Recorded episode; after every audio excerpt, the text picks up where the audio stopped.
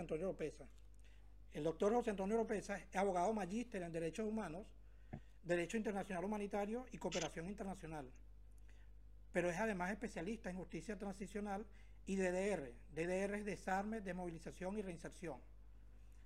Trabajó en la sala electoral del, del Tribunal Supremo de Justicia a cargo del doctor Martín Urdaneta. Es ex asesor de la Procuraduría, Procuraduría General del Estado Miranda con el gobernador Enrique Capriles Radonqui. Eh, es exfuncionario diplomático como oficial de verificación de la Organización de Estados Americanos, OEA, en la misión de paz en Colombia para el desmonte de las estructuras paramilitares. Ha sido observador internacional electoral por la OEA, asesor de múltiples ONG, articulista y conferencista internacional. Es además consultor de organismos internacionales y actualmente secretario general de Pan American and Caribbean Union for Human Rights, PACUR. Doctor, ¿será que después de todo lo dicho queda algún lugar para que para algo más de su presentación, algo que se nos haya escapado? Bueno, en todo caso, usted es dueño del espacio para que nos diga más acerca de quién es eh, José Antonio López, especialmente para que la gente entienda por qué está en esta entrevista, lo, lo que es lo mismo que lo relaciona usted con la migración en el Caribe y con organizaciones que luchan por la defensa de sus derechos. Eh, doctor, los micrófonos son suyos.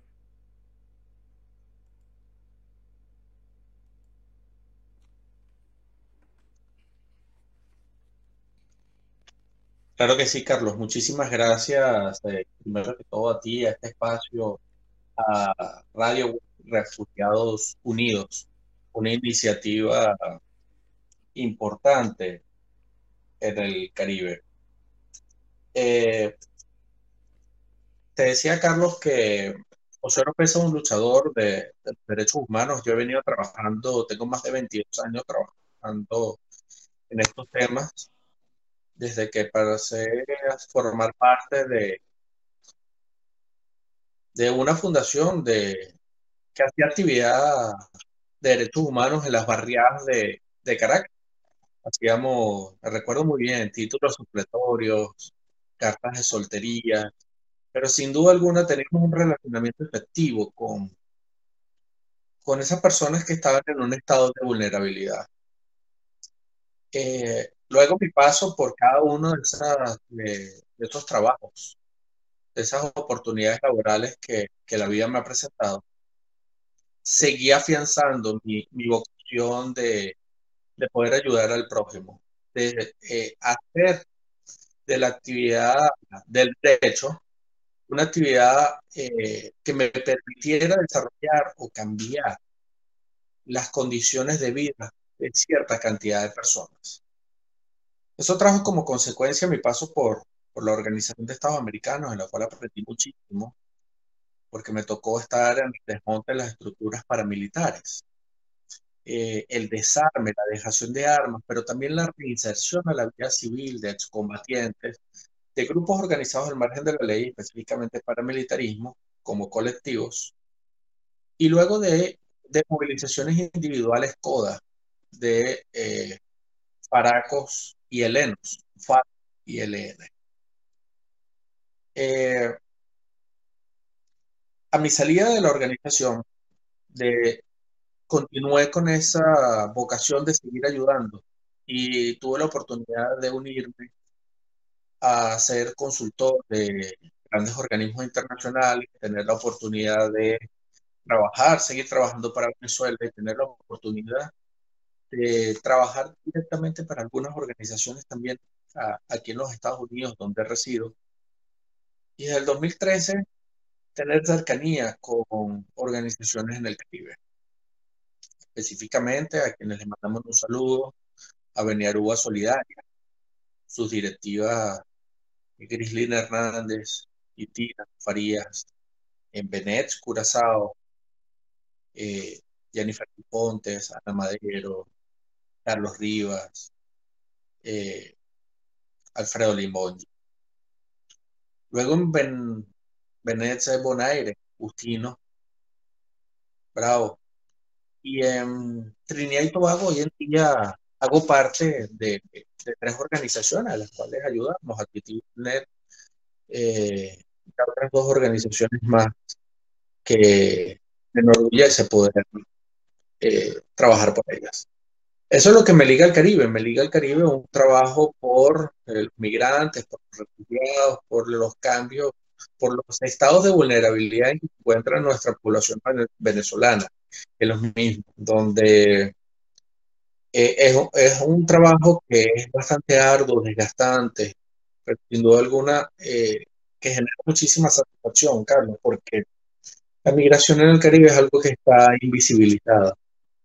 Hoy en día tenemos más, más, de 100.000 venezolanos en este cinturón de islas que acaban de nombrar, Uruguay, Curazao, Bonaire, Trinidad y Tobago, que están en un estado de desprotección mayúsculo.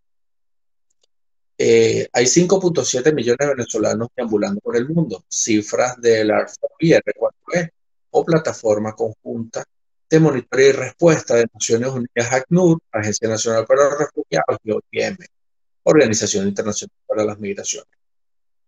Pero hablamos de la crisis de refugiados existente en Colombia, en Perú, en Chile, Ecuador, los llegados a Argentina, los venezolanos en Brasil. Pero nadie dimensiona el drama de lo que es un migrante llegado a la isla. ¿Y por qué digo esto? Porque sin duda alguna, sí, para Colombia eh, hemos visto muchas muertes en lo que ha sido eh, el páramo de lo que se subir de Cúcuta al páramo colombiano y bajar a Bucaramanga. Un tramo de 18 kilómetros eh, bastante rudo donde se perdido muchísimas vidas. Eh, sin duda algunas a pie. Cómo los migrantes han caminado hasta la línea, subiendo de, de Ibagué hacia Cali, tratando de llegar y conectar hacia lo que es las vías del eje cafetero, buscando llegar en su camino, seguir recorriendo hacia Ipiales y luego pasar a Ecuador. Vemos como venezolanos han muerto caminando hacia Chile, desde Bolivia, llegados desde Bolivia, llegados desde Brasil, llegados desde Ecuador, venezolanos caminando hacia Paraguay, también llegados desde Brasil, porque Paraguay tiene fronteras con Brasil, y también llegados desde Bolivia, porque tienen fronteras con ese país. Pero las islas no se puede llegar caminando. Las islas se llega única y exclusivamente en balsa. Eso trae como consecuencia que hoy en día tengamos un drama. Hoy que se levanta Cuba, hoy que hay más de 24 ciudades de Cuba con 24 protestas muy grandes en contra del régimen castrista, el régimen que hoy lidera Díaz Canel. Ese país que ha expulsado sus ciudadanos cubanos en un hecho masivo hacia las costas floridianas hablábamos en los años 80 y 90 de se consiguió una Cuba, se consiguió una balsa proveniente de Cuba. Son balseros cubanos. Pero ¿quién nos íbamos a imaginar que íbamos a poder ver una, una foto tan dantesca como cuerpos venezolanos flotando en el mar porque no pudieron llegar a Cuba, perdón, a Curazao, a Bonaire, a Aruba, a Trinidad no es Cuba, son venezolanos, venezolanos que se exponen a un drama mayúsculo. Y son muchísimos de los temas que podemos abordar. Sí, sí. decía que eh, recientemente estaba leyendo también un informe de la Organización Internacional para las Migraciones en Chile y ellos mencionaban pues que el, la edad de los migrantes está ha disminuido pues en el sentido en que ya no son solamente, ya ahora, ahora están migrando con las familias con niños de dos años y, también han notado que el nivel de instrucción, el nivel académico, pues, no es el mismo. E, e, es, es, es, grave, o sea, ha habido un cambio y, es producto de análisis y ver qué medidas se van a, tomar. eh, es bastante triste también lo que está ocurriendo en Cuba. Y bueno, no es nada distinto a lo que ocurre por estos lados, con la diferencia de que aquí no se puede venir a pie, aquí la gente se viene en balsa, en lancha y termina perdiendo la vida, lamentablemente en la travesía, muchos de ellos. Bueno, volviendo al contexto de las islas, tenemos que, a pesar de las similitudes que, que hay entre las islas ABC, en el manejo de algunos temas también hay marcadas diferencias, ¿no? Sobre todo, sobre todo en materia de refugiados. Aquí vale la pena destacar que Bonaire, por ejemplo, es una provincia de los Países Bajos. No puede manejarse igual que Aruba, que es un país independiente dentro del reino, pero que al separarse ratificó su adhesión al Acuerdo de Ginebra y al Pacto de Cartagena, mientras que Curazao no lo hizo. Ambos tienen un procedimiento de asilo que en la práctica solo aplica si la persona lo solicita antes de salir de migración al momento de la llegada al país. Y lo más reciente es la solicitud de protección basada en el artículo 3 del Convenio Europeo de los Derechos Humanos. A pesar de ello, el proceso es engorroso, toda vez que el procedimiento para cualquiera, sea asilo o protección, eh, no es un tema de dominio público. Entonces, vamos a, hablar brevemente de estos instrumentos jurídicos. Sabemos que el Acuerdo de Ginebra es el que define el concepto de refugiado y el establecimiento del asilo. El Pacto de Cartagena del 67, si no me equivoco, la ampliación del concepto de refugiado y, esto se ratifica en el 2014 en Brasil, donde aparte de que hay una nueva ampliación, también buscan el compromiso de más naciones en nuestra región. Luego está el concepto de, la solicitud de asilo y finalmente el de la solicitud de protección de acuerdo al Convenio Europeo de los Derechos Humanos, que establece eh, o, que se fundamenta en el principio de no devolución. Podríamos hacer un recorrido breve desde el punto de vista del conocimiento jurídico que usted maneja eh, por estos instrumentos y, tratar de ver eh, el por qué es tan engorroso, el por qué es tan difícil saber. Precisamente algunos instrumentos han sido, son, son reconocidos por, por el reino holandés, el reino de los Países Bajos, pero no por, por el gobierno de Curazao. Entonces es como que a veces no sabemos de qué lado del juego está la pelota y el afectado termina siendo el refugiado. El, comencemos con el Acuerdo de Ginebra del 51. Eh, quisiéramos escuchar la opinión del doctor José Antonio López con respecto al acuerdo de, Ginebra del 1951. Y, ok, Carlos. Eh, eh, solamente. No sé si está a, su alcance hablar de eh, el porqué de este peloteo entre Holanda y los Países Bajos.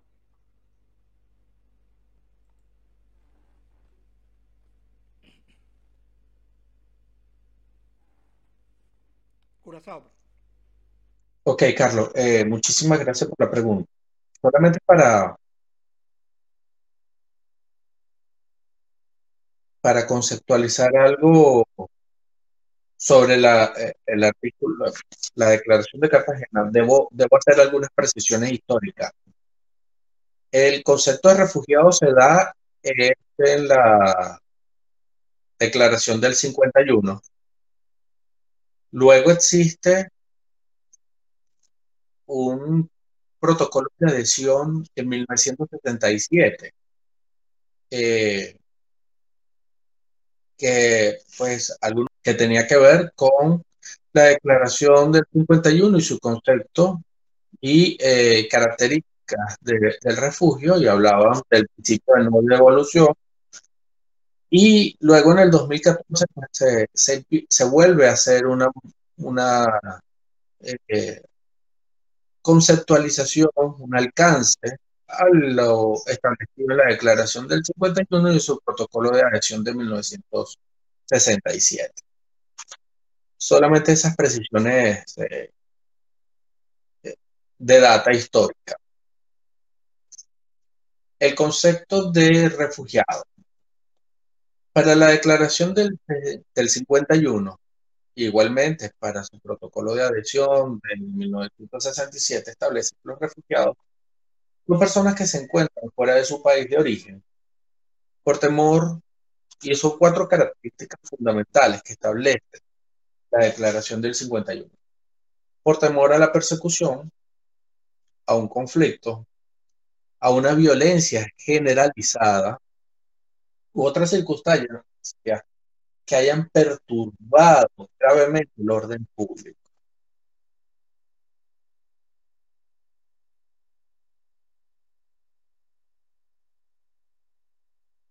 Es correcto. Y en consecuencia requieren una protección internacional. Eso es lo que establece el artículo eh, establecido en la Declaración del 51. Luego, la Declaración del 51 también establece un principio fundamental que se desprende de la misma, que es el no refoulement o principio de no devolución, que afirma que una persona refugiada no puede ser devuelta a un país donde se enfrenta a graves amenazas a su vida, a su libertad, y que tiene algo que hemos llamado, o que se ha generalizado en los derechos positivos de cada uno de los países que otorgan asilo o refugio, que es el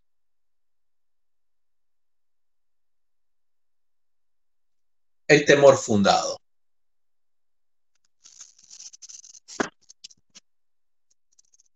Hay que comprobar el temor fundado.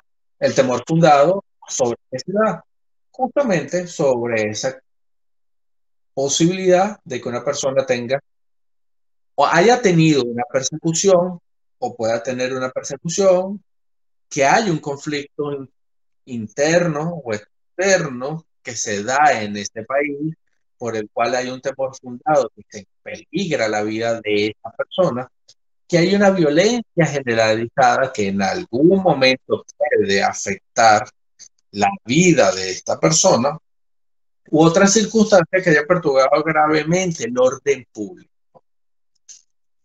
En este, entrando en materia, podemos determinar entonces que estas cuatro características están presentes hoy en día en Venezuela.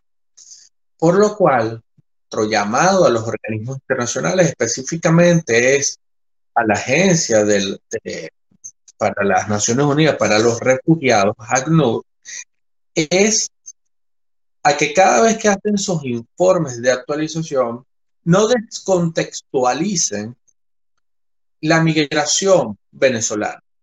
Es decir, en el último, en el segundo informe del año 2020, ACNUR se refería a la migración venezolana como migrantes, como venezolanos desplazados en el exterior, venezolanos desplazados en el exterior, descategorizando y descontextualizando la grave crisis humanitaria compleja existente en Venezuela, que repito, ha llevado a que 5.7 millones de venezolanos se encuentren en el exterior, producto de qué?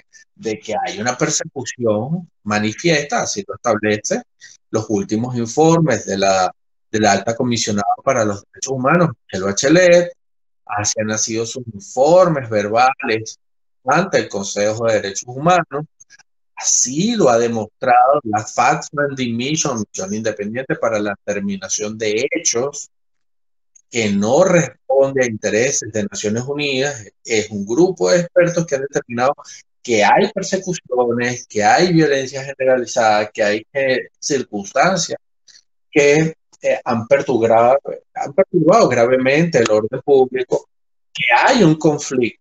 En Venezuela hay un conflicto. Hay diferentes, eh, hay cinco elementos generadores de violencia. En Venezuela confluye el paramilitarismo, que le llamamos hoy colectivos, pero tienen armas privativas de uso militar, tienen prendas, tienen estructura organizacional. Para nadie es un secreto que, que, esto que nosotros hemos llamado colectivos eh, son paramilitares, paramilitares que están, han sido armados por el Estado, pero no son milicias.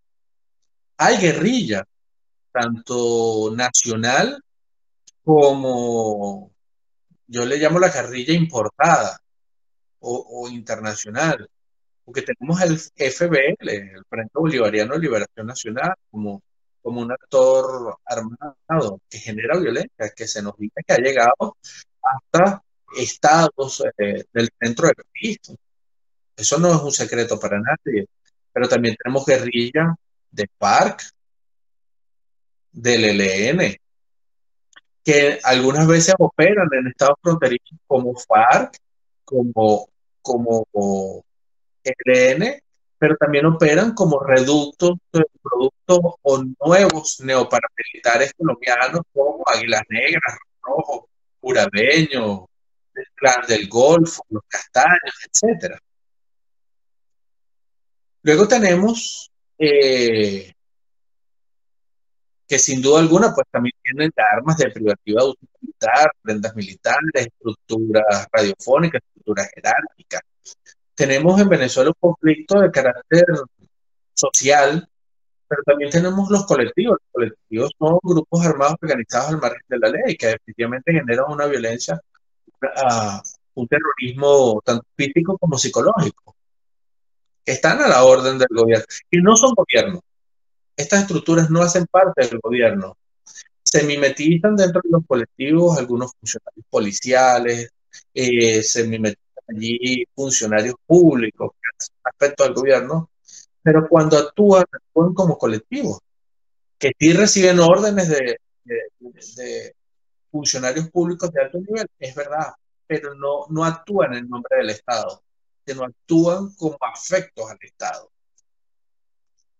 Esa es la diferencia por la cual ahí hay que entrar a determinar si violan, si hacen violaciones de derechos humanos, porque las, acciones acometidas son en nombre del Estado o son por una ideología afecta al Estado. Luego tenemos eh, un conflicto interno, un conflicto externo de carácter no convencional, eh, porque tenemos presencia de grupos extremistas, tenemos ejército ruso, ejército chino, presencia iraní en Venezuela, controlando diferentes eh, temas de, poder. Recientemente saqué un artículo que hablaba de las economías de nuevas guerras o guerras de nuevas economías. Lo pueden conseguir en perspectivas del diario de Caracas, el diario.com.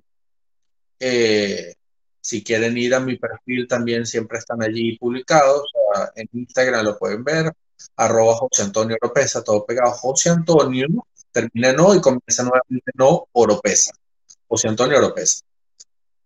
Y luego tenemos un último, eh, un último actor armado no convencional inconstitucional porque todos los venezolanos en el 2008 dijimos que no, que, no estábamos de acuerdo a la reforma constitucional, que es la milicia bolivariana. Entonces, rescatando todos estos elementos, nos damos cuenta que en Venezuela existe una grave crisis humanitaria compleja. Son muchos los factores políticos, sociales, que han hecho que hoy en día se den estos cuatro elementos característicos para el reconocimiento de los refugiados.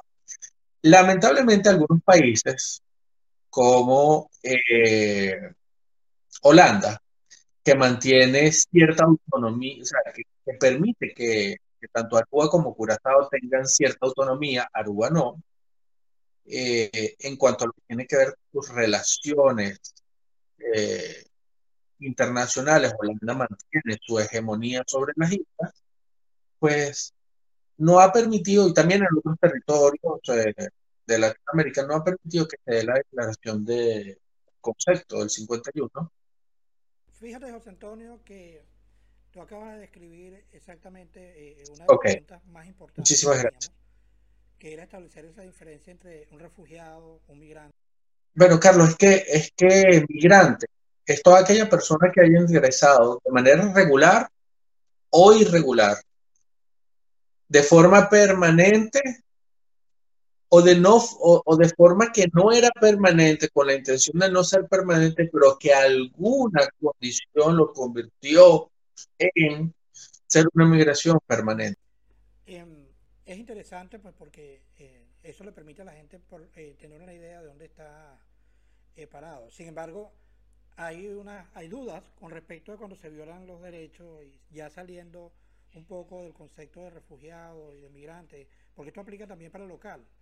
Una persona que siente que se le han violado los derechos humanos en el país donde se encuentra y, que su reclamo no encuentra respuesta en las instituciones, eh, tiene acceso a mecanismos de protección internacional y de ser así, ¿cuál es el procedimiento? Sabemos que no puede ir directamente, no debe ir directamente a la Corte Penal Internacional, pero está también, eh, eh, eh, hay otro, otro organismo a lo que él pudiera acudir para ejercer el sagrado derecho a exigir la defensa de sus derechos humanos, la, la Comisión Interamericana de los Derechos Humanos.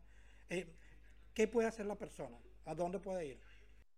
Bueno, todo depende, Carlos, de, del sistema regional en donde se deba litigar. Me explico.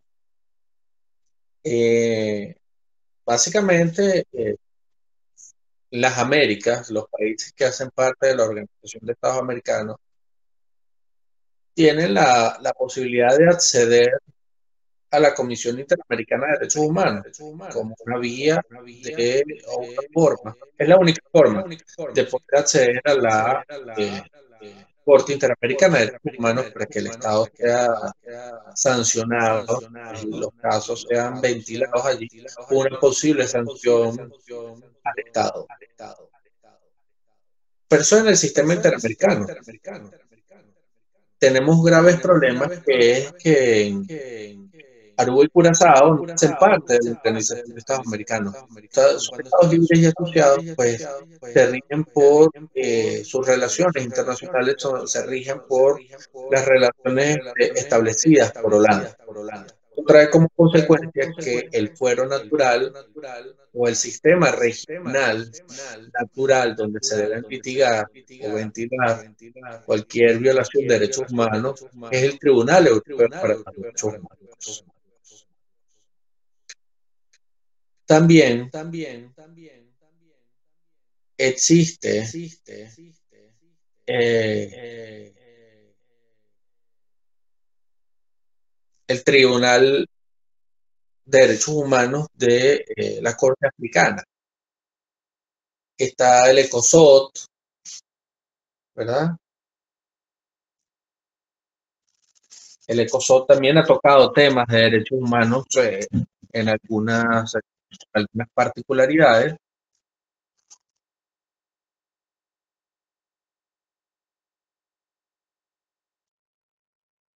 Y lo que es eh, la zona Schengen o pues la Unión Europea tiene su propio tribunal donde también pueden ser ventilados algunas violaciones de derechos humanos establecidas por, mala, por malos procederes de los países que hacen parte de la Comisión europea.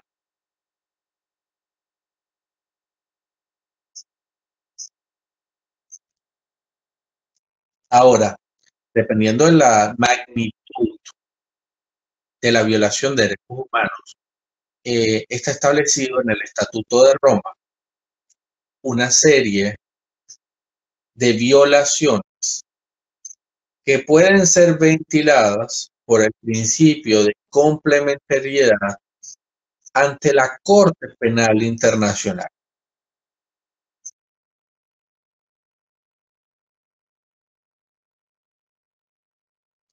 Hay que recordar que en violaciones de derechos humanos de carácter migratorio, lo primero que se tiene que hacer o lo primero que se tiene que accionar es la justicia ordinaria de cada uno de los países. Tratar de ejercer los debidos eh, recursos eh, existentes en cada uno de, las naciones con la finalidad de restaurar el Estado de Derecho violado por el país. Pueden ser habeas corpus, habeas data, en algún caso, pues, de suministro de información, eh, recursos de amparo, recursos constitucionales, que buscan la restitución de la violación por parte de la misma autoridad nacional.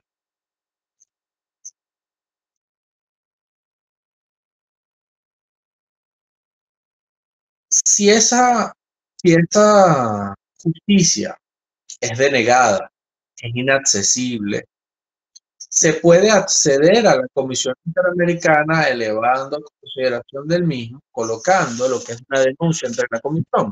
Y, se, y la Comisión tendría, lo primero que podría hacer, es primero, una vez conocida la, la situación, podría emitir medidas cautelares, ¿verdad? Tendientes a la protección de la vida y la restitución de las violaciones de derechos humanos acometidas en un país determinado. Ese, por ejemplo, puede ser una acción en, el, en la Comisión Interamericana de Derechos Humanos, en la el Tribunal Europeo se accede de diferentes formas. Pero repito, siempre hay que tratar de agotar las vías jurisdiccionales naturales, ordinarias de cada uno de los países para poder acceder de manera subsidiaria a lo que son los sistemas regionales de protección de derechos. Es muy clara tu explicación, decía. Sin embargo, para poder entender el, el concepto completo, sería importante que habláramos de qué son los derechos humanos, cómo podemos definir los derechos humanos, porque, ok, está bien, yo voy a ir a defender, a, exigir la defensa de mis derechos humanos, pero de repente lo que estoy exigiendo es algo que es, que es algo que no califica como un derecho humano.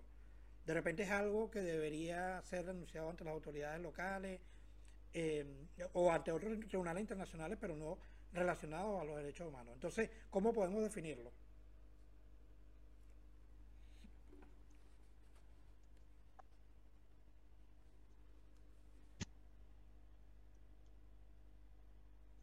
Carlos, eh, los derechos humanos son todos aquellos derechos inherentes a la persona solamente por ser, por su condición de ser ser humano.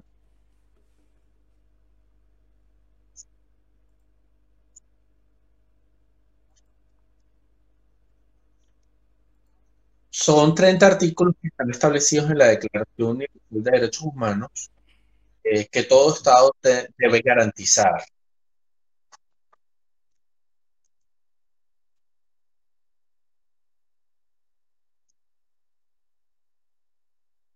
La Declaración de Derechos Humanos eh, fue adoptada por la Asamblea General de Naciones Unidas en, 1900, en 1948.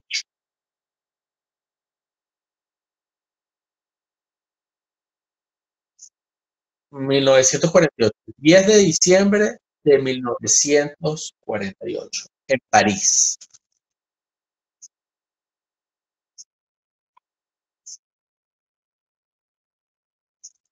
Ok, esta declaración eh, establece que los estados no pueden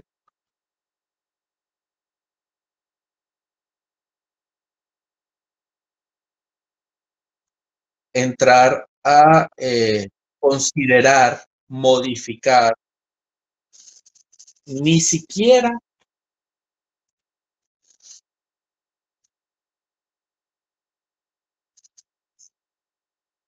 pueden entrar a hacer una, una conceptualización bajo su entendimiento o eh, bajo el ordenamiento jurídico del derecho positivo nacional de lo establecido en dicha declaración.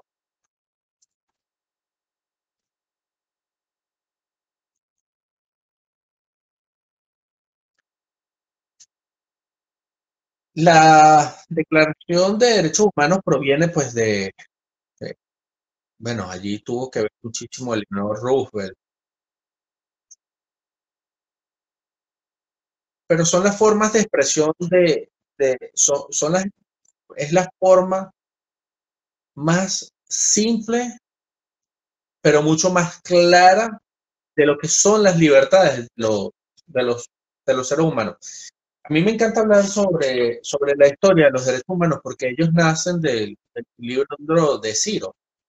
Cuando Ciro el Grande, rey de Babilonia, les dio la posibilidad a los esclavos, les dio la libertad eh, y luego dio la posibilidad de escoger su propia religión, sus creencias, y le dio la libertad eh, de pensamiento. Esos son los primeros pininos de, de los derechos humanos. Por lo tal, podemos entender que los derechos humanos es todo aquello que el, ser humano puede hacer solamente por ser ser humano.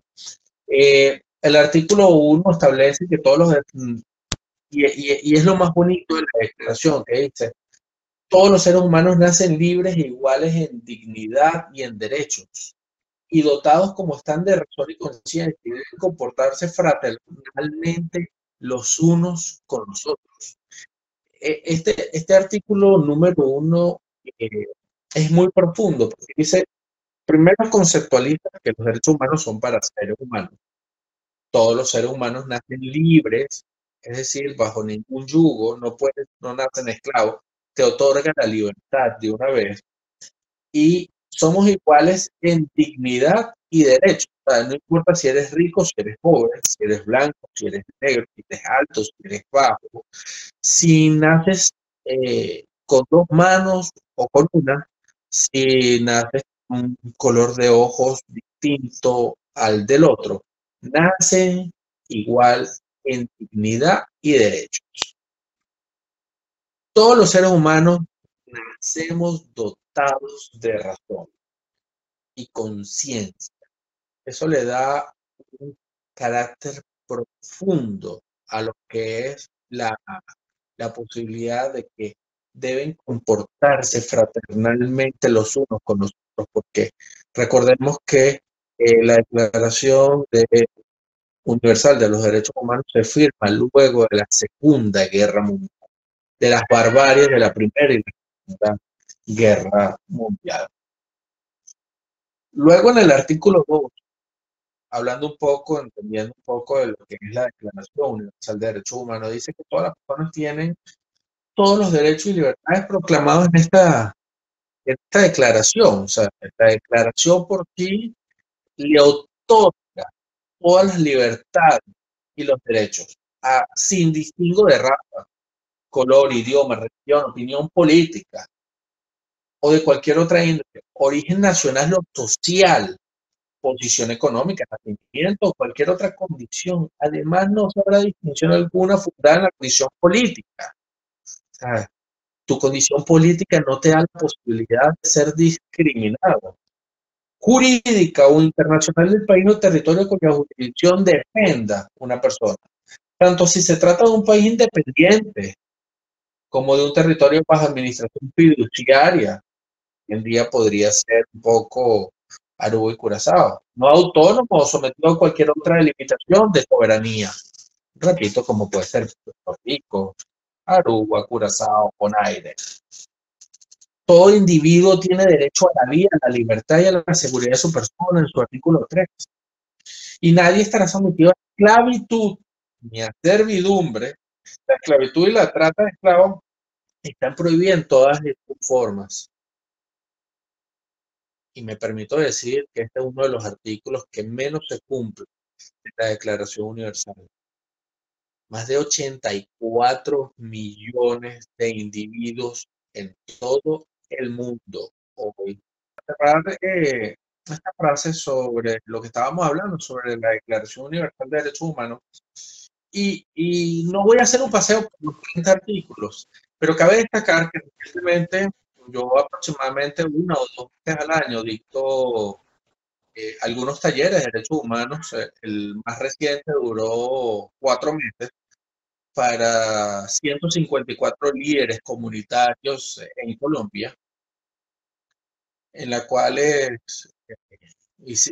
fue más que un taller, fue un diplomado en derechos humanos, en la cual abordamos la historia de los derechos humanos, hablamos propiamente las diferencias entre derechos humanos y derechos fundamentales, ya como los derechos humanos son los establecidos en la Declaración Universal de Humanos, 30 artículos, y los derechos fundamentales son los establecidos en el derecho positivo de cada una de las naciones. Es el progresismo del derecho, del derecho humano, es decir, llevar la Declaración Universal de Derechos Humanos aterrizarla en el derecho positivo y conceptualizar, desarrollar cada uno de esos 30 artículos en las leyes de carácter nacional.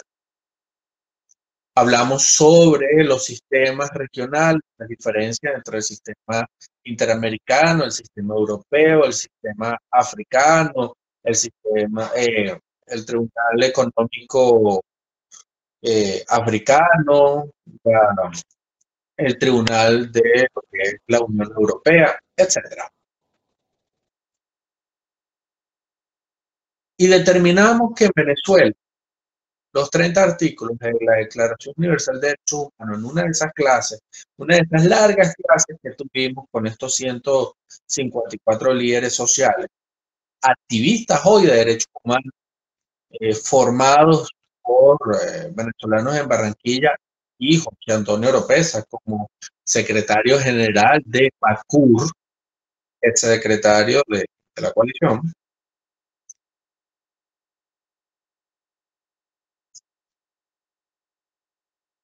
eh, establecimos que hay 30 artículos en la Declaración Universal de Derechos Humanos y los 30 artículos hoy están siendo violentados.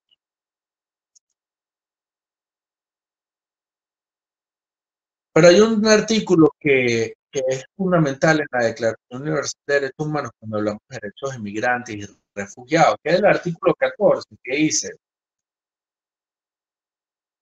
que en caso de persecución toda persona tiene derecho a buscar asilo y a disfrutar de él en cualquier país. Y que este derecho no podrá ser invocado contra una acción judicial realmente originada por delitos comunes o por actos opuestos a los propósitos y principios de las Naciones Unidas. Eso fue justamente lo que se estableció en, la, en ese nuevo coloquio en 1984.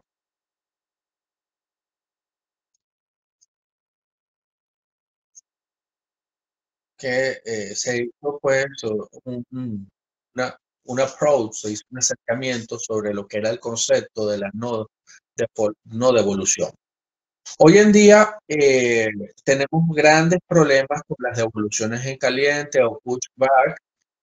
Felipe González, que es el relator especial para los derechos humanos de los migrantes, ha determinado pues eh, ha llamado la atención y ha determinado que algunos países están haciendo mal uso de lo que es el principio de no devolución. Tenemos el caso de Chile, eh, tuvo bien no reconocer la, la, grave crisis humanitaria compleja existente en Venezuela y que hoy en día pues, está expulsando a ciudadanos venezolanos que han entrado por pasos irregulares hago un llamado a la colectividad, a quienes no escuchan jamás decir que hay migrantes ilegales. La, migración irregular no es un delito penal. Eh, obviamente no, no somos como PACUR ni ninguna organización que hace parte de PACUR eh, hace apología a la migración irregular, pero es un derecho que tienen las personas de huir y salvaguardar su vida. Y en el artículo 14 se establece que toda persona tiene derecho al asilo.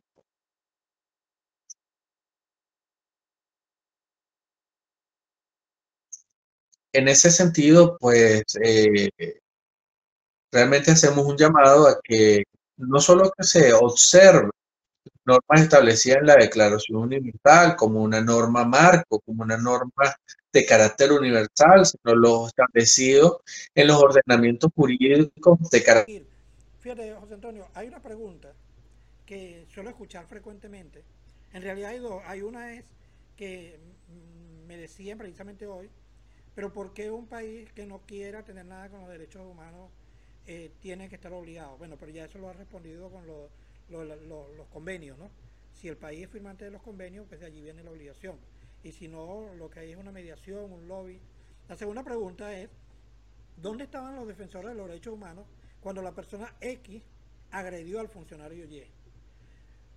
¿Cuáles son los criterios a considerar para que se active una organización o un defensor de los derechos humanos? O sea, ¿por qué a un funcionario que, eh, puedo adelantar que tiene la, la protección de todo, del Estado, de, la institución en la que trabaja, mientras que el ciudadano es solo contra esas instituciones. Entonces, ¿cuáles son esos criterios a considerar para que se active una persona, un defensor o una organización defensora de los derechos humanos a favor de alguien a quien se le han violado esos derechos? Mira, eh, Carlos, hay grave, eh, hay, graves eh, errores de conceptualización de, de lo que son las diferencias entre lo que es una violación de derechos humanos y lo que es un delito de carácter común. Eh, primero que todo hay que entrar a, a determinar que para que exista una violación de derechos humanos, tiene que ser un hecho cometido por parte del Estado. ¿Ok?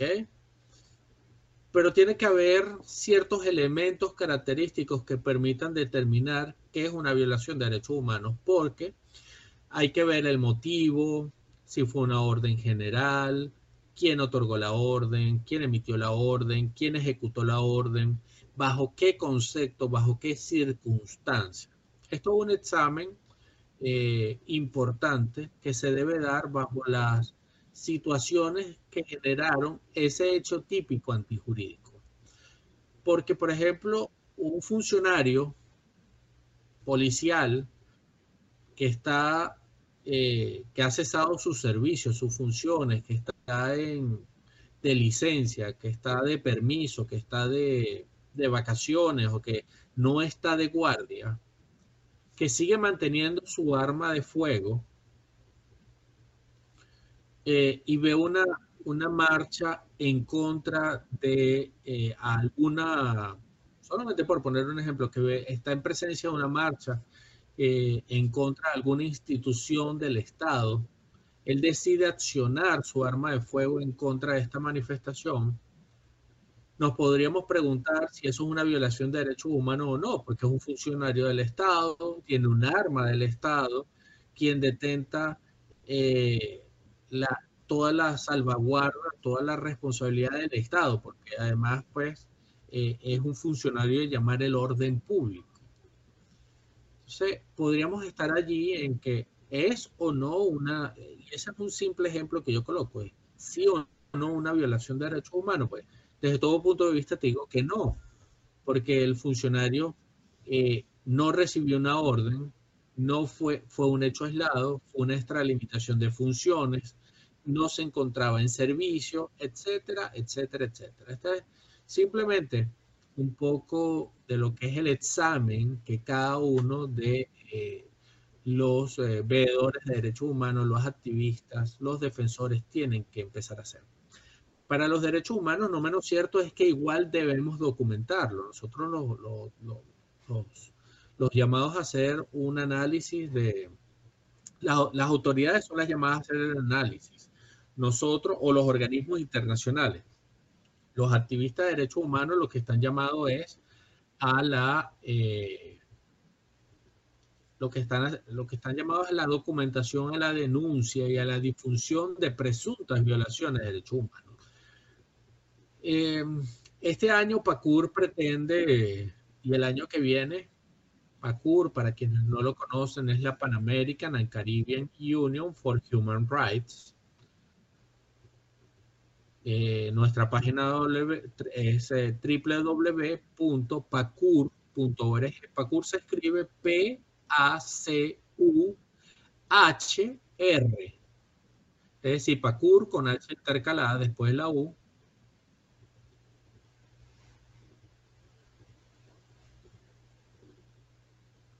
Eh, pretendemos hacer una talleres para la para enseñar a nuestros eh, activistas y defensores de derechos humanos a, documentar eh, efectivamente las presuntas violaciones de derechos humanos, a tratar de entender y poder diferenciar cuando se tratan violaciones de derechos humanos y cuando se, se, se consideran transgresiones al ordenamiento jurídico nacional, lo que nosotros los abogados llamamos las transgresiones de los hechos típicos antijurídicos. Un hecho típico antijurídico es una violación.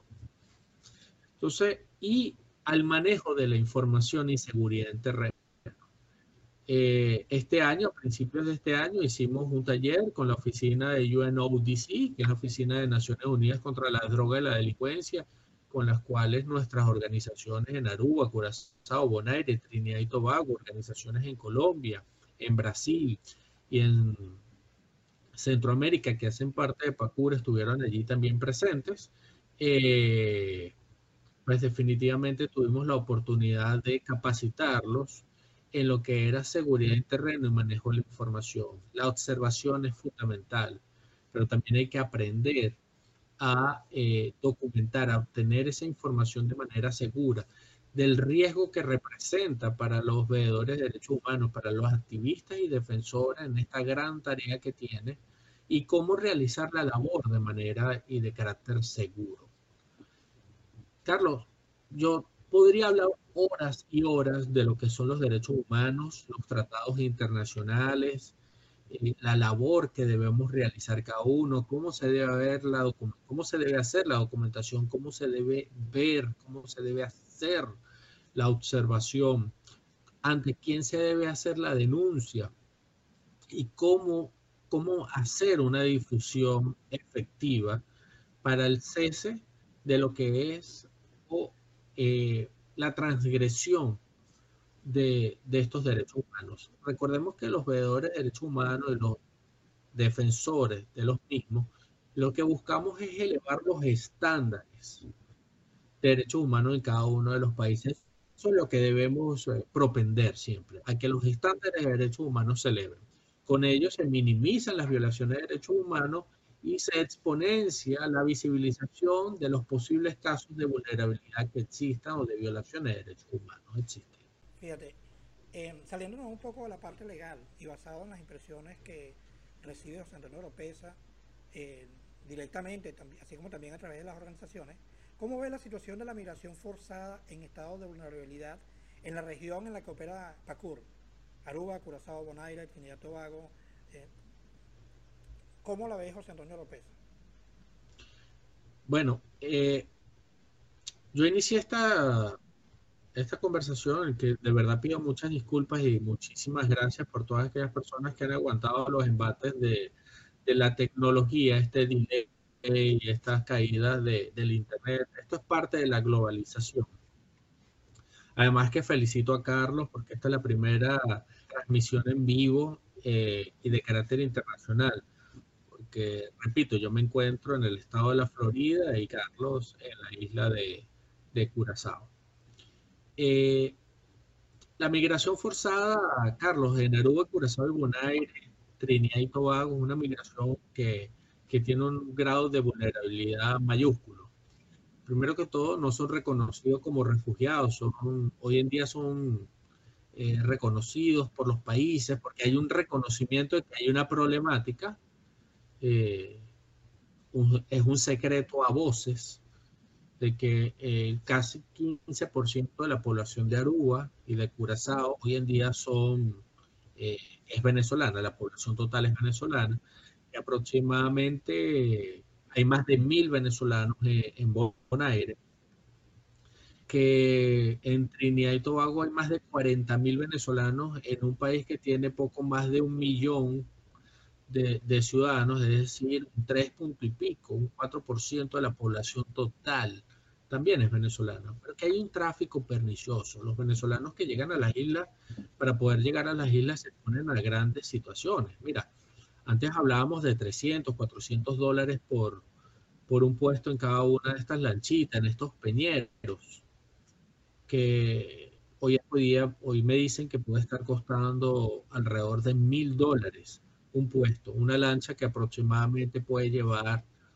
eh, como máximo unas 35 personas, eh, que, son, que son coyotes del mar, que son personas que inescrupulosas, que eh, se prestan a un tráfico humano existente, una frontera viva entre Curazao y, Venezuela, entre Aruba y Venezuela, ¿sabes?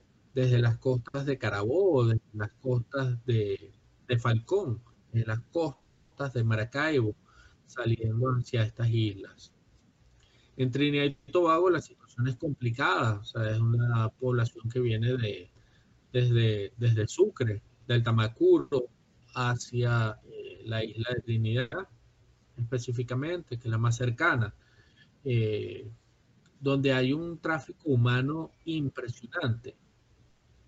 Eso ha llevado como consecuencia que muchísimas vidas se hayan perdido, que las, las balsas, las barcazas, los barquitos, estos peñeritos, como los queramos llamar, lancha, han zozobrado, se han perdido vidas. eh, pero también se exponen a piratería al mar. Recordemos que hoy en Venezuela, pues las bandas delincuenciales, para nadie es un secreto, así lo hacen, lo han emitido los informes eh, en, eh, en, gran número de organizaciones que se dedican a la vigilancia del blanqueo de capitales y del de, el tráfico de estupefacientes, pues hay salidas, hay rutas de, de droga hacia el Caribe, hacia Haití, hacia Trinidad, hacia las islas. Entonces, hay piratería al mar. Estas personas saben, esto, estos mismos traficantes, coyotes, pues dan pitazos a, a los que son los piratas del mar, porque recordemos que eh, cuando salen estas personas hacia las islas, no solo han pagado los mil dólares, que muy posiblemente los van a pagar en el, eh, algunos lo pagan eh, antes de abordar la lancha, otros lo pagan al finalizar el viaje, eso es lo que nos han dicho, pero que, también llevan cierta cantidad de, dinero, llevan sus, sus recuerdos más preciados, lo poco que puedan sacar en una lancha, recordemos, 35 personas en un peñero, y que bueno, en alta mar son despojados por estos piratas, eh, estos carroñeros de la migración forzada. Es grave, Carlos, es grave el no reconocimiento por parte de Aruba y Curazao de, esta problemática. No, no hay un registro, eh, no sabemos cuál es la, cantidad exacta de venezolanos llegados a las islas. Eh, tenemos situaciones que se nos han eh, denunciado de violaciones de derechos humanos y tratos inhumanos y crueles en las cárceles eh, de indocumentados, tanto de Aruba y Curazao, en el barat de indocumentados, como eh, tanto de hombres como mujeres, eh, se, les expone a, presuntamente se les ha expuesto a, a situaciones inhumanas y degradantes por parte de funcionarios. se, nos, se nos ha denunciado que no se les da acceso a la salud, a acceso a una representación legal, a una asistencia alimentaria, a su eh, la posibilidad ni siquiera de tomar sol. Hay personas que han pasado más de un mes sin tomar sol, sin ver la luz del sol.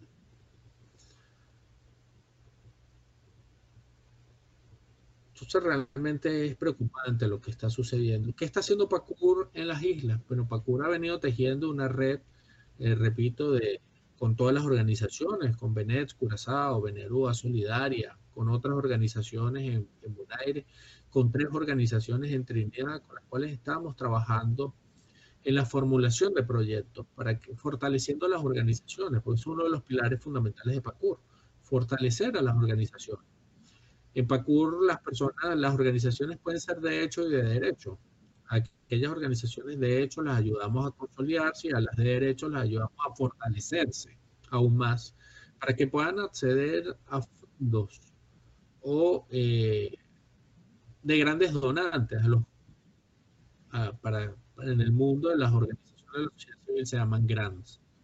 Es la posibilidad de, de tener estas, estos auxilios económicos para seguir haciendo lo que se, que se está haciendo, que es la, posibilidad de eh, elevar los estándares de derechos humanos y tratar de ayudar en solventar y sacar de los estados de vulnerabilidad a, a estos migrantes y refugiados, migrantes forzados y refugiados venezolanos.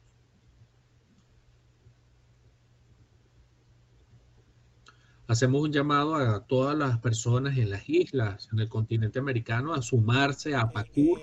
Cualquier persona puede ser parte de PACUR. Eh, nuestro correo electrónico es info arroba pacur.org. Repito, info arroba p a c u h r.org.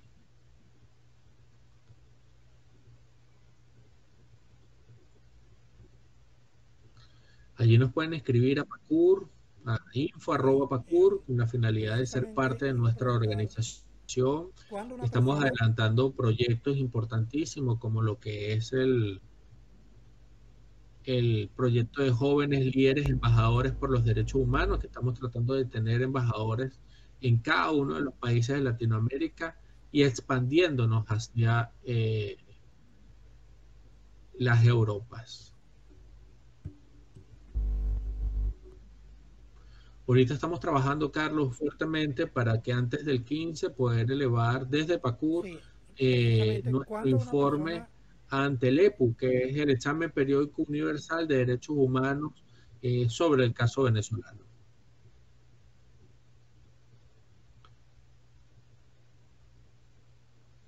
Y ahí hacemos una, una mención especial a, la labor que realiza Benet Curazao, eh, porque es parte de PACUR y porque también eh, acompaña como una coalición este informe ante las Naciones Unidas.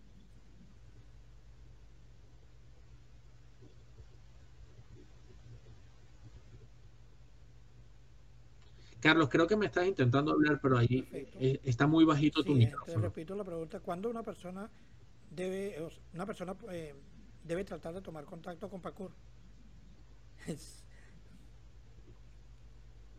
sí.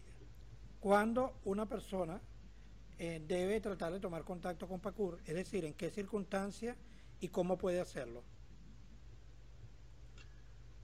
Repito, eh, PACUR es un medio, PACUR es simplemente el canal, el vaso comunicante entre organizaciones de la sociedad civil en todas las Américas. Nosotros tenemos organizaciones en Paraguay, en Chile, en Perú, a quien le envío un fuerte abrazo. En Paraguay a Gisifredo González, en Chile nuestra coordinadora general, Patricia Rojas, en Perú, Garrison González y Oscar Pérez, en Colombia tenemos varias organizaciones. Eh, nuestro coordinador país para Colombia es Francisco Mangano. Allí tenemos grandes organizaciones que se siguen sumando. En Venezuela eh, le envío un saludo muy grande a, una organización que ha eh, manifestado sumarse a, a PACUR en el estado de Anzuategui, como ya dice, en su aldea de lecherías, eh, Patricia Moreno. En Aruba tenemos organizaciones de base, Curazao, Bonaire, Trinidad y Tobago, tenemos en México, eh, tenemos aquí en los Estados Unidos.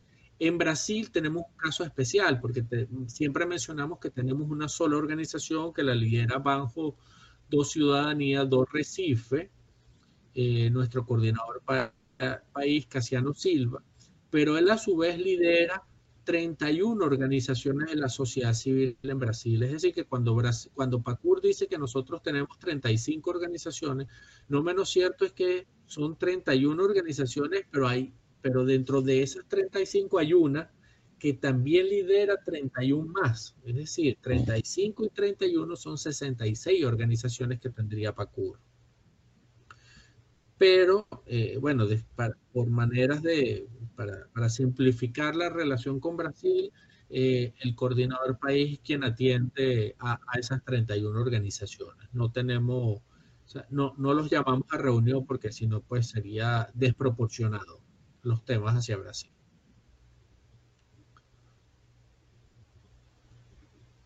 Pero estamos orgullosos, definitivamente.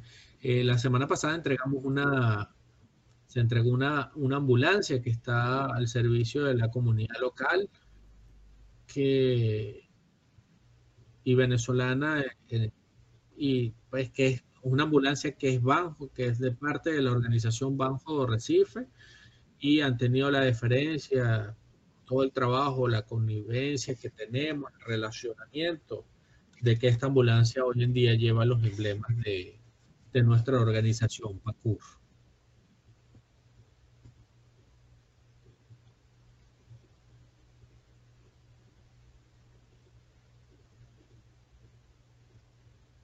Se dice fácil, eh, son bastantes organizaciones. Eh, precisamente iba a ser el comentario de la ambulancia entregada en Brasil, pero también eh, de la radio que tiene PACUR, ya prácticamente casi lista, ya salió al aire, ya, ya la, habíamos escuchado. Háblanos un poco de la radio y quería decirles que el correo electrónico de PACUR, la página web y el enlace a la emisora de radio lo vamos a poner en la página web de Refugiados Unidos. Entonces, eh, háblanos un poco de la, de la radio, háblanos un poco de ese proyecto de PACUR. Eh,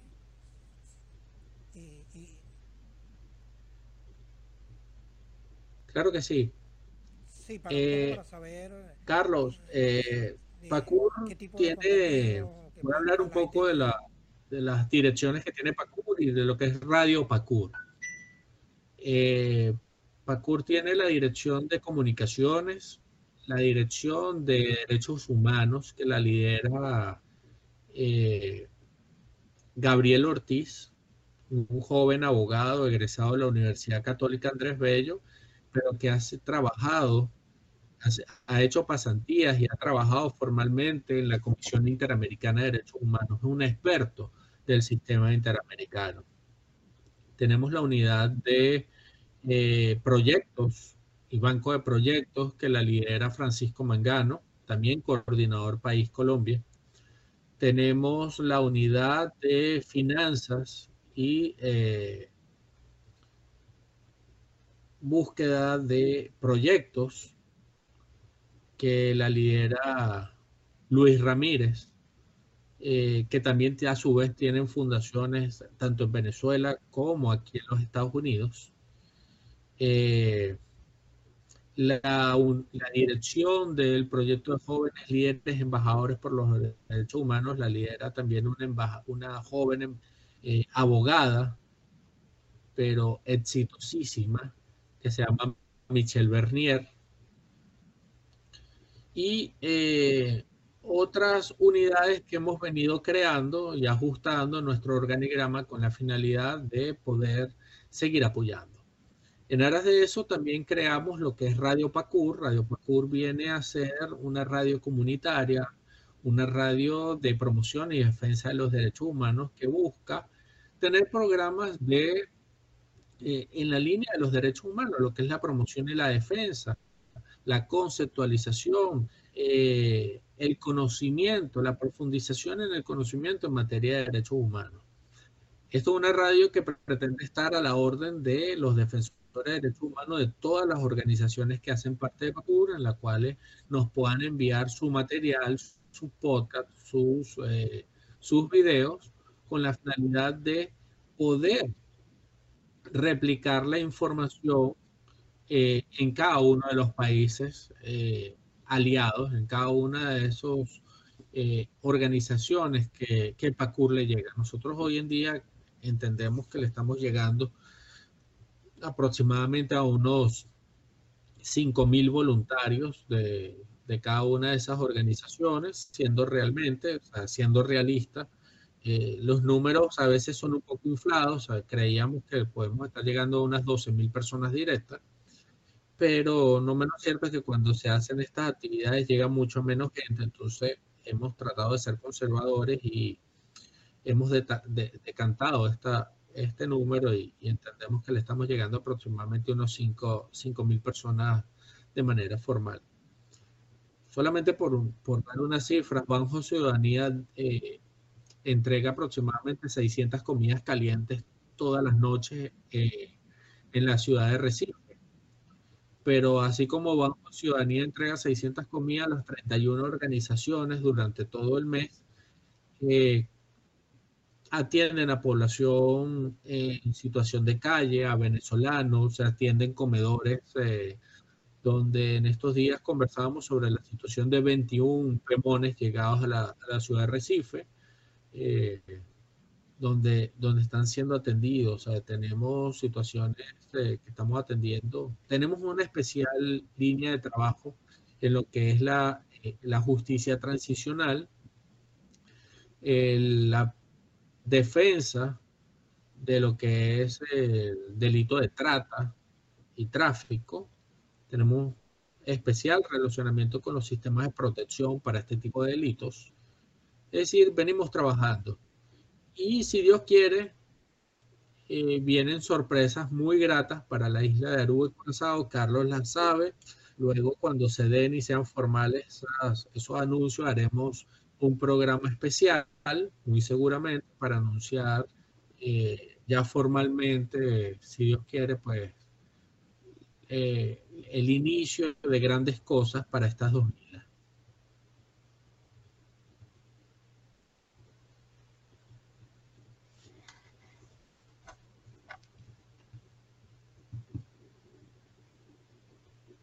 Efectivamente, efectivamente, José Antonio. Bueno, eh, hemos llegado prácticamente al final de, un largo programa por las dificultades que hemos tenido. En estos momentos los micrófonos son tuyos para enviar un mensaje a los oyentes eh, para, para despedirte. Pues. Pero sobre todo, no, más allá de despedirte, no, despedirnos es una palabra, no es la palabra que vamos a usar porque vamos a seguir en contacto, vamos a seguir en sintonía, sobre todo con el proyecto del que estamos hablando. Pero sí, para dar un mensaje a, a, los oyentes, a los refugiados, un mensaje esperanzador. José Antonio, los micrófonos son tuyos. Muchísimas gracias, Carlos. Bueno, eh, principalmente que sigan escuchando a esta a Radio Web Refugiados Unidos, porque es una voz, es una ventana para seguir eh, en la promoción y la defensa de los derechos humanos. Eh, que sigan nuestras redes sociales, eh, que es un deber, lo que es la defensa y el activismo en materia de, los derechos humanos, un deber de todo ser humano. Donde hayan violaciones, estados de vulnerabilidad y mucho más, son ciudadanos venezolanos, eh, debemos estar allí para llevar una voz de aliento, para llevar la voz de la defensa, de la promoción, de elevar los estándares, eh, siempre es necesario. Donde, donde hay un ciudadano, donde sus derechos humanos estén siendo vulnerados, allí debemos estar, Carlos. Debemos entrar a, a entender que estamos en momentos, eh, el mundo está en un momento social. Venezuela atraviesa grandes problemas eh, por esta grave crisis humanitaria compleja. Y me he preguntado si es un momento político. Venezuela yo creo que está en un momento social, donde necesita de la unión de todos, de la promoción y la defensa de los derechos humanos, de la generación de proyectos, de la transparencia, de la recuperación de valores, de la construcción de ciudadanía, que de la, de la recuperación de nuestra identidad de, nuestro, de nuestra venezolanidad, de nuestros valores culturales, porque nos despojaron de todos. Los que estamos llamados a hacer este trabajo social, debemos generar ciudadanía, debemos generar venezolanidad, debemos recobrar nuestros valores culturales y debemos elevar los estándares de derechos humanos para tener la posibilidad de que los estados de vulnerabilidad cesen y que las condiciones eh, políticas en nuestro país cambien.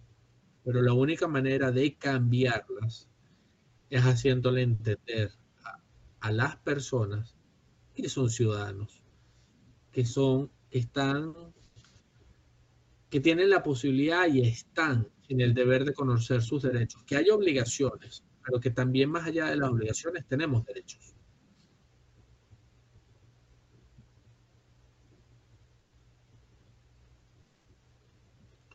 Muchísimas gracias por esta invitación, Carlos. Eh, no es la última. Eh, espero que luego vayamos eh, afinando estos problemas técnicos y tengamos la posibilidad de abordar temas muy particulares a profundidad.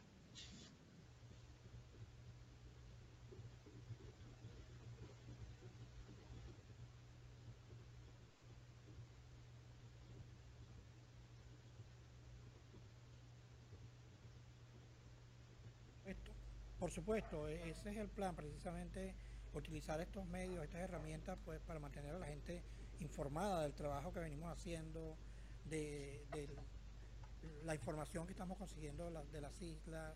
Eh, es la idea, aquí vamos a estar constantemente, pues seguramente va a ser un invitado eh, frecuente. Pues, esta casa es tuya. Una vez más, pues gracias a quienes nos escuchan. Le reiteramos el compromiso de esta emisora, eh, le reiteramos que el compromiso es con ustedes no importa dónde nos escuchan, y le decimos al doctor José, al doctor José Antonio López que los micrófonos de, este, esta emisora están a la orden para cualquier información que tenga un valor agregado para los, refugiados, para los migrantes, em, todo lo que tenga que ver con los derechos humanos. Y nuestro objetivo central pues son los migrantes, es la defensa de sus derechos, son las organizaciones que están trabajando eh, por sus derechos, pero sobre todo y muy especialmente por los más vulnerables. Pedimos disculpas por las eh, dificultades técnicas que tuvimos.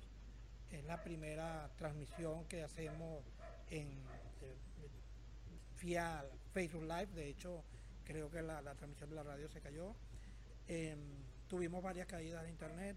Es la primera transmisión, una vez más lo repetimos, la primera transmisión a distancia. Y pero definitivamente el contenido eh, que era una de las cosas más importantes pues fue muy pudo llenar pues pudo satisfacer eh, cubrir las expectativas despejar muchas dudas. Y creo que bien vale la pena pues como decía hay mucho material del que hablar hay mucho mucha tela que cortar en materia de derechos humanos pues que seguramente vamos a tener que estar haciendo más programas pues. Entonces José Antonio muchísimas gracias. A todos, disculpen la hora, al habernos extendido. Y bueno, un placer, que Dios los bendiga o que Dios nos bendiga y nos estaremos viendo la próxima semana en una nueva entrevista que seguramente eh, va a ser también para despejar dudas y para dejar un valor agregado. Pues. Muchísimas gracias y pasen buenas noches. Muchísimas gracias, Carlos. Feliz noche.